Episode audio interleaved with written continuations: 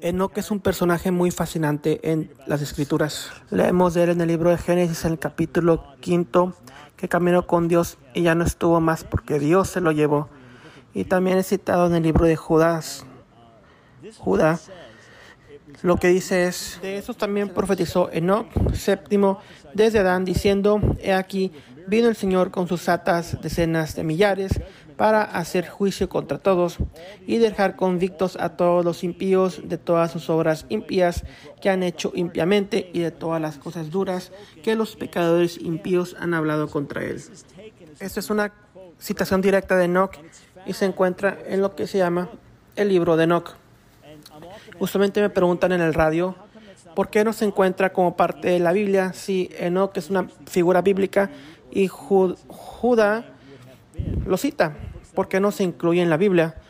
Ahora, en términos del libro en sí mismo, hay algunos fragmentos en arameo del libro de Enoch que han sido preservados en los rollos del Mar Muerto. Aparte de eso, no tenemos un libro original de Enoch o manuscritos que van atrás. Tenemos traducciones más nuevas de Etiopía en lenguaje semita.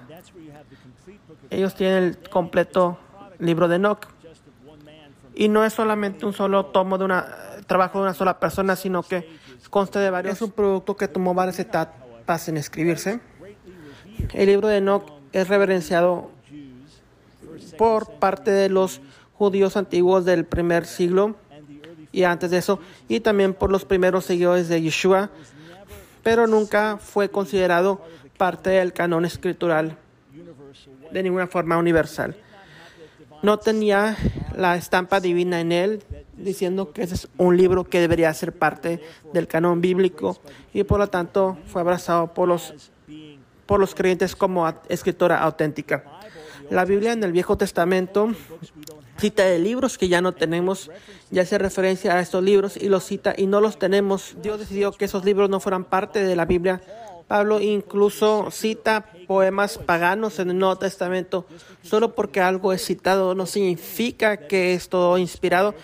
Puede ser una línea en particular que ha sido referencia como verdadera o cita, o la cual apunta a otras.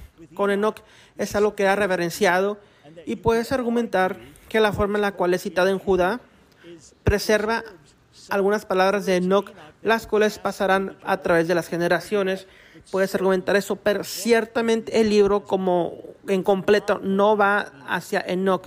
Se llama pseudográfico, literatura pseudográfica, la cual es falsamente ah, atribuida a Enoch. Y Enoch ciertamente no es el compositor de todo el libro, aunque tal vez algunas palabras o frases están preservadas en ellos, que es lo que cita Judá, pero no es parte de la Biblia porque nunca fue el propósito de Dios que fuera parte de la Biblia. Y cuando lo lees ve que tiene algunas cuestiones en él. Por lo tanto, no es mal leerlo, es un gran eh, libro para leer, fascinante, pero hay alguna razón por la cual no fue incluido en el canon de las escrituras.